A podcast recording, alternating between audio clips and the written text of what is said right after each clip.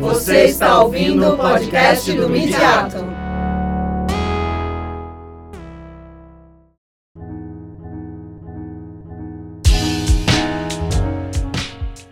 Olá, você está ouvindo as apresentações do terceiro simpósio Linguagem e Práticas Midiáticas, Crítica das Representações e Mediações, que celebrou 10 anos do nosso grupo de pesquisa. Ele foi realizado em abril de 2019 na Escola de Comunicações e Artes da USP e contou com a apresentação de 20 pesquisadores. Você irá ouvir a seguir a apresentação das pesquisadoras Andréa Limberto, professora do SENAC São Paulo, e Fernanda Budag, professora da Universidade São Judas e da Faculdade Paulos. No simpósio, elas falaram sobre identidades migrantes no Brasil, analisando narrativas jornalísticas publicadas entre maio de 2017 que foi um marco com a nova lei de imigração valendo para o território nacional, e fevereiro de 2019.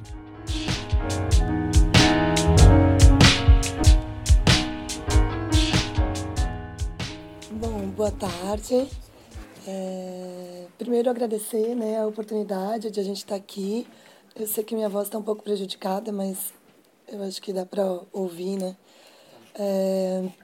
Bom, esse nosso estudo, como todos os demais estudos das duplas que estão apresentando é algo ainda em andamento, né? E a diferença talvez em relação aos demais é que o nosso estudo então tem um desdobramento talvez maior, porque eu e a Andréia a gente formou essa dupla para dois trabalhos, né? Um que já foi apresentado na PUC Minas no ano passado e esse aqui agora de hoje.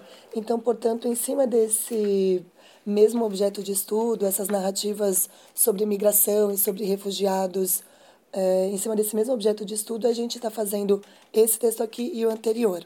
É, a diferença foi o foco que a gente está dando e o corpus também, que é diferente. O outro anterior foi em cima de narrativas da ONU, do é, audiovisual, né, audiovisuais no site, no canal da ONU, e esses daqui agora que são narrativas jornalísticas.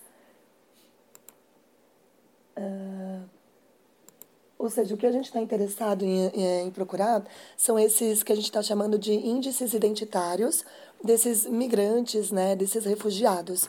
Depois a Andrea vai ainda situar essa diferença entre migrantes e refugiados, para esclarecer um pouco mais como a gente está entendendo isso. E dentro desse nosso corpus, dessa metodologia, uh, a gente pegou, então, como um marco inicial para o nosso recorte a data de que entrou em vigor a nova lei da migração lá em maio de 2017. A partir dali até fevereiro desse ano foi o nosso corpus. E onde exatamente a gente coletou isso? É nesse site que está descrito ali que é o News Monitor. É um app, né? Um site. É um app, uma plataforma, né? que permite que a gente filtre ali, a partir de buscas de, de palavras-chave, a gente consegue encontrar notícias a partir dos sites cadastrados ali. E a gente então conseguiu esse corpus todo, né? esse total bruto de 13.573 notícias. Por isso que a gente está situando que a nossa metodologia tem esse é, viés quantitativo e depois qualitativo. Então, nesse momento, a gente tem esse corpus e depois a gente vai trabalhando mais qualitativamente isso, porque obviamente que a gente não vai trabalhar com tudo isso, né? A gente foi fazendo alguns critérios para selecionar melhor isso dali.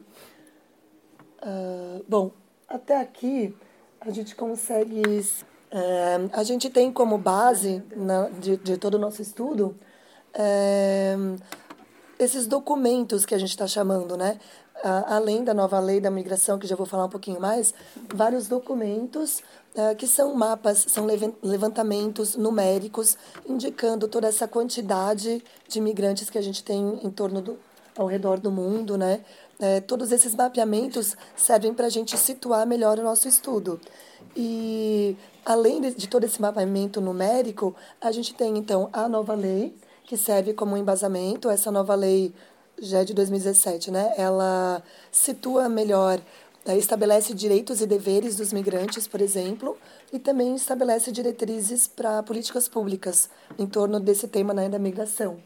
Além dessa, desse documento, não está colocado aqui, mas está mais para frente, um outro documento que serve como norte para a gente, que é o Pacto Global é, para refugiados, que é algo que foi aprovado ano, no ano passado, bem no finalzinho, em dezembro do ano passado, pela ONU, que é esse uh, acordo né, internacional que envolve mais de 150 países e que serve como um certo guia assim de pensamento para pensar o refugiado. Ao menos é a intenção da ONU de pensar uma perspectiva humana esse refugiado como também uma responsabilidade compartilhada globalmente e não algo que seria somente uma preocupação de um país em específico, né?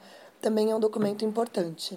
Então, a gente, é, a gente queria explorar um pouco mais essa metodologia e era uma dificuldade, uma intenção nossa de trabalhar é, nesse ambiente quantitativo e qualitativo. A gente fez essa recuperação de matérias, a gente tinha preparado é, mais palavras-chave, mas com uma diferenciação é, de léxico aí usada pela, pela ONU, que foi, foram alguns dos textos de base que a gente viu, essa separação de, entre imigrantes e refugiados como representativa, é, num caso, é, refugiados sendo amparados pela lei, porque partem de uma narrativa de, de falta, de, é, de propensões é, de recursos, né? É, de falta de recursos, de situações é, que devem ser preservadas globalmente, e o migrante como com foco na narrativa só pelo caso, pelo deslocamento. Então, é, tem essa diferenciação. A gente é, recuperou as matérias nos dois sentidos, foram 6.277 no caso dos migrantes e 7.306 no caso dos refugiados.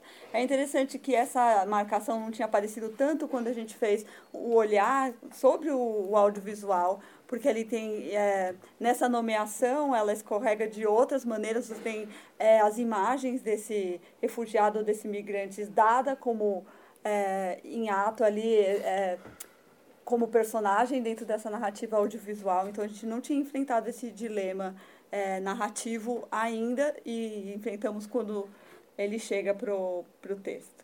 A gente tem, é, pelo aplicativo, né, é, o monitoramento das notícias, mas ele só recupera é, 30 dias, mas é bem pareado entre uma e outra palavra, né, imigrantes refugiados, nos últimos 30 dias e não como a Fê estava falando, no nosso ambiente é, de 2017 a 2019. Então, é um gráfico que é um extra que a gente inseriu.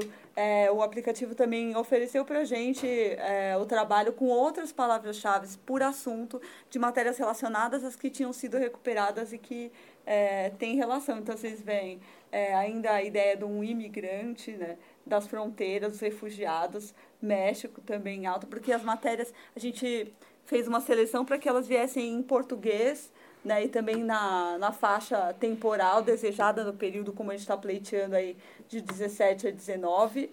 É, mesmo assim, a gente tem, tinha que ter um olhar qualitativo para as matérias que tratassem do caso brasileiro e não de, de imigração em geral como assunto temática global. Então, nesse sentido, é, a gente gostaria de passar um vídeo curto, de um minuto, These are people who are properly defined in international law.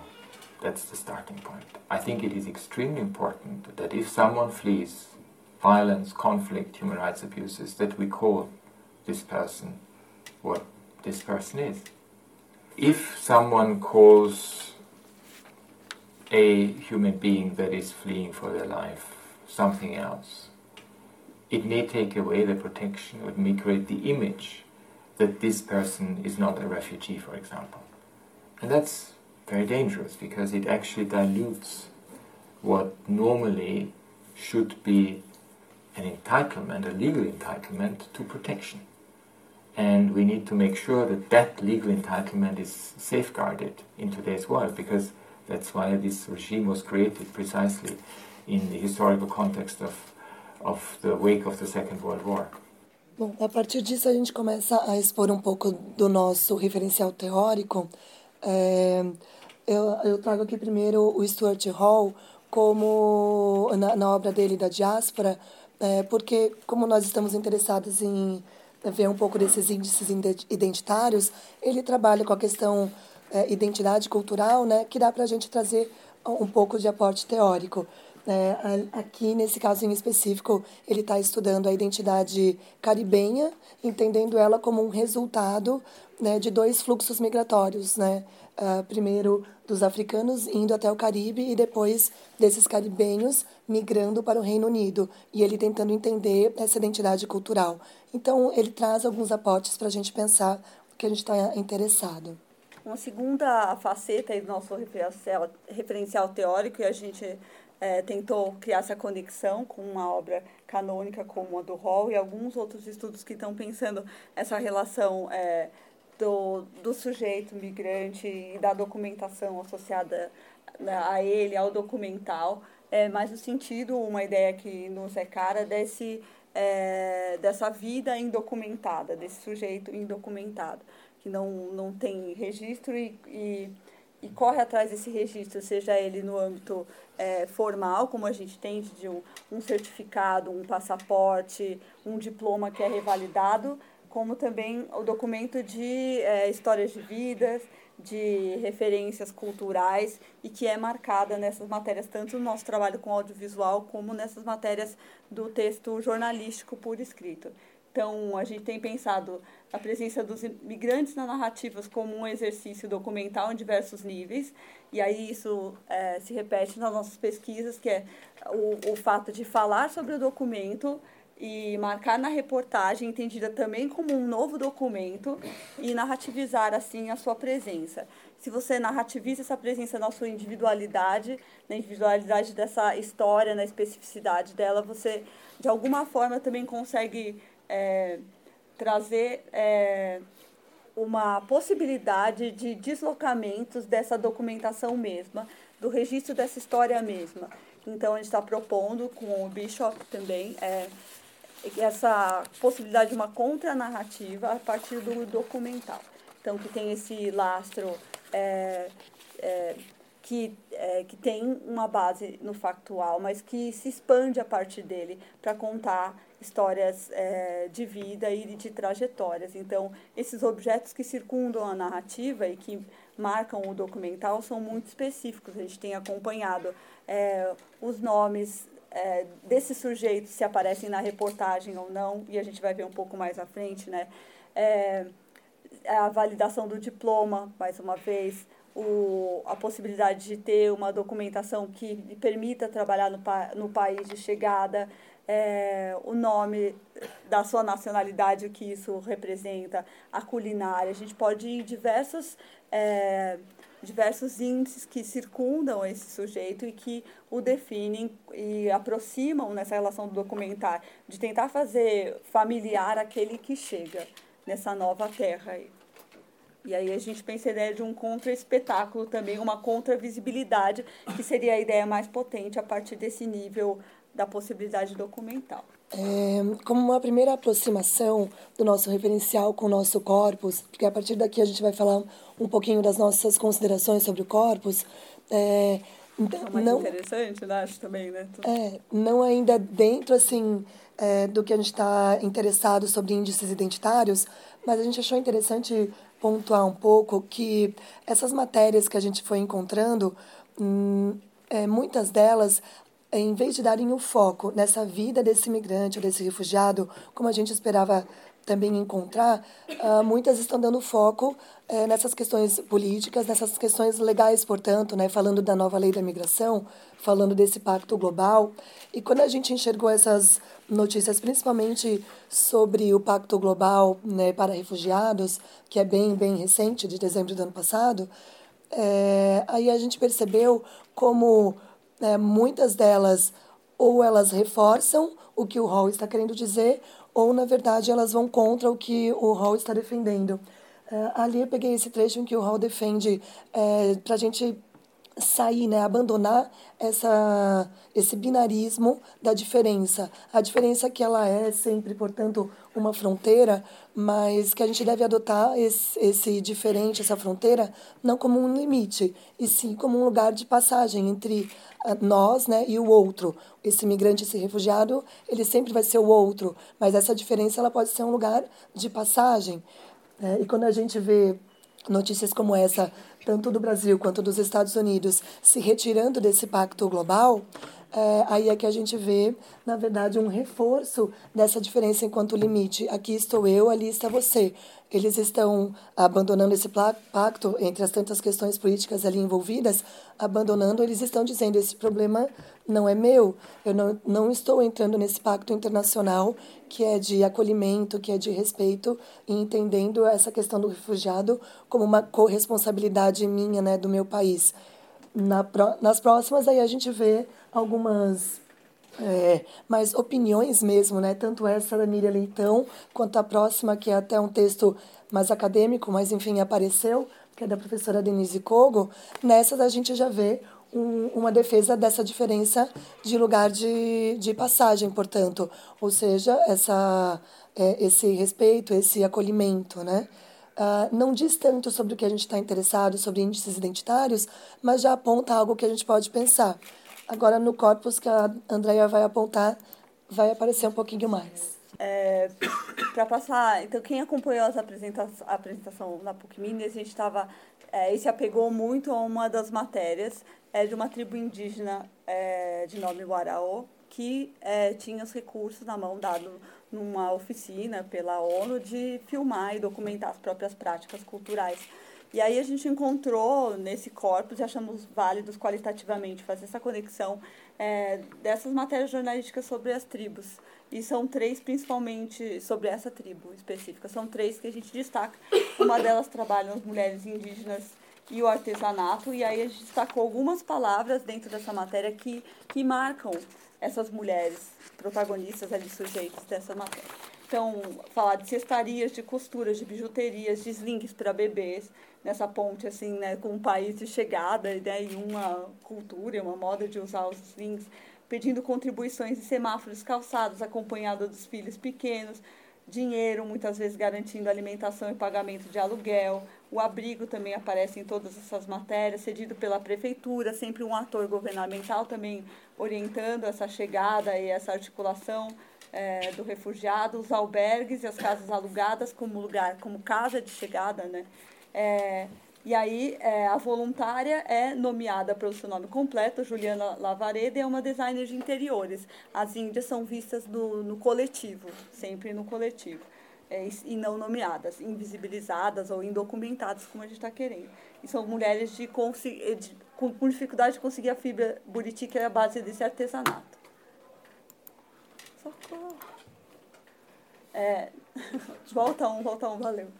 É, então, em relação aos homens indígenas, o cenário é de relação com a violência e com as drogas, a superlotação é, da, desses abrigos, dormem em paredes pichadas, é, relação com o primeiro comando da, da capital, a sensação de perigo, ter mulheres, filhos, é, tem uma comunidade específica em Repaz, é, dentro dos varaós que, que trabalham, que, que é nomeada aí, então uma, algo mais específico é, dentro dessa comunidade, o processo de interiorização, que é feito principalmente é, com as famílias e também com os homens, muitas vezes encabeçando para ver se depois a família segue junto, é, a violência, a fronteira, e aí combina com o que você estava dizendo do lugar de passagem, que o Rol vai pontuar, é, e a questão do contrabando. E, de novo, a Vânia dos Santos, que é chamada de A Clara, é, coordenadora do abrigo conveniado e combinado à ONG Fraternidade Internacional, é que provê essa, é, esse cuidado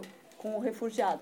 E a última matéria, a gente termina, é a validação dos documentos como caso central dessa passagem de história de sucesso. E essa matéria é escrita, é jornalística, mas as outras não são produzidas por veículos institucionais como da ONU, né? são matérias de G1, de Folha, e essa daqui é da ONU e a gente quis pegar para fazer esse contraste. Então, se eles, recebe, eles receberam abrigos refugiados, facilitou-se o processo de revalidação do diploma no Brasil, e aí o venezuelano, né, parte dessa tribo Araô ganha o nome Norberto Jesus Nunes Zapata, ainda tem o nome de Zapata. É, formado em administração e também formado em administração e cacique de um dos grupos é, do povo indígena Uaraú. Então, ele quer sentir-se cidadão, ter a oportunidade de conseguir um trabalho, e aí, em vez de mulher e filhos, que não pode sustentar, que era o pouco tom da outra matéria, aqui a gente tem minhas crianças e a minha esposa. Então, uma, uma consolidação de algum tipo de uma imagem familiar que cola em cima dessa família indígena. Né? Altas taxas do processo de revalidação desse diploma, falta de documento, documentação, assistência financeira, custeando os altos valores cobrados pelas universidades, que é um problema, e os refugiados podem, então, conquistar seus espaços, reconquistar dignidade, identidade, autoconfiança e serem protagonistas das próprias histórias. Então, toda uma outra narrativa que se cola em cima da vinda e da chegada dos refugiados. Então a gente está percebendo, e o trabalho continua, né, a relação entre os é, termos migrantes e refugiados, entre o coletivo e o individual, de como esses sujeitos são tomados, entre o artesanal e o digital, porque muitos desses serviços, o artesanato, por exemplo, a venda era feita online, com a ajuda é, é, da designer, é, entre a falta e a prosperidade, entre o caminho e o descaminho, entre vidas locais e globais.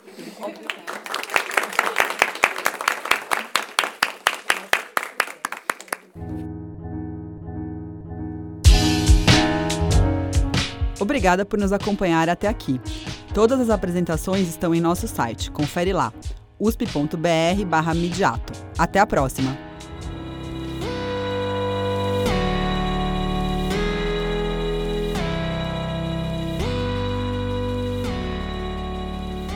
Esse podcast é uma produção do Midiato, da Escola de Comunicações e Artes da Universidade de São Paulo.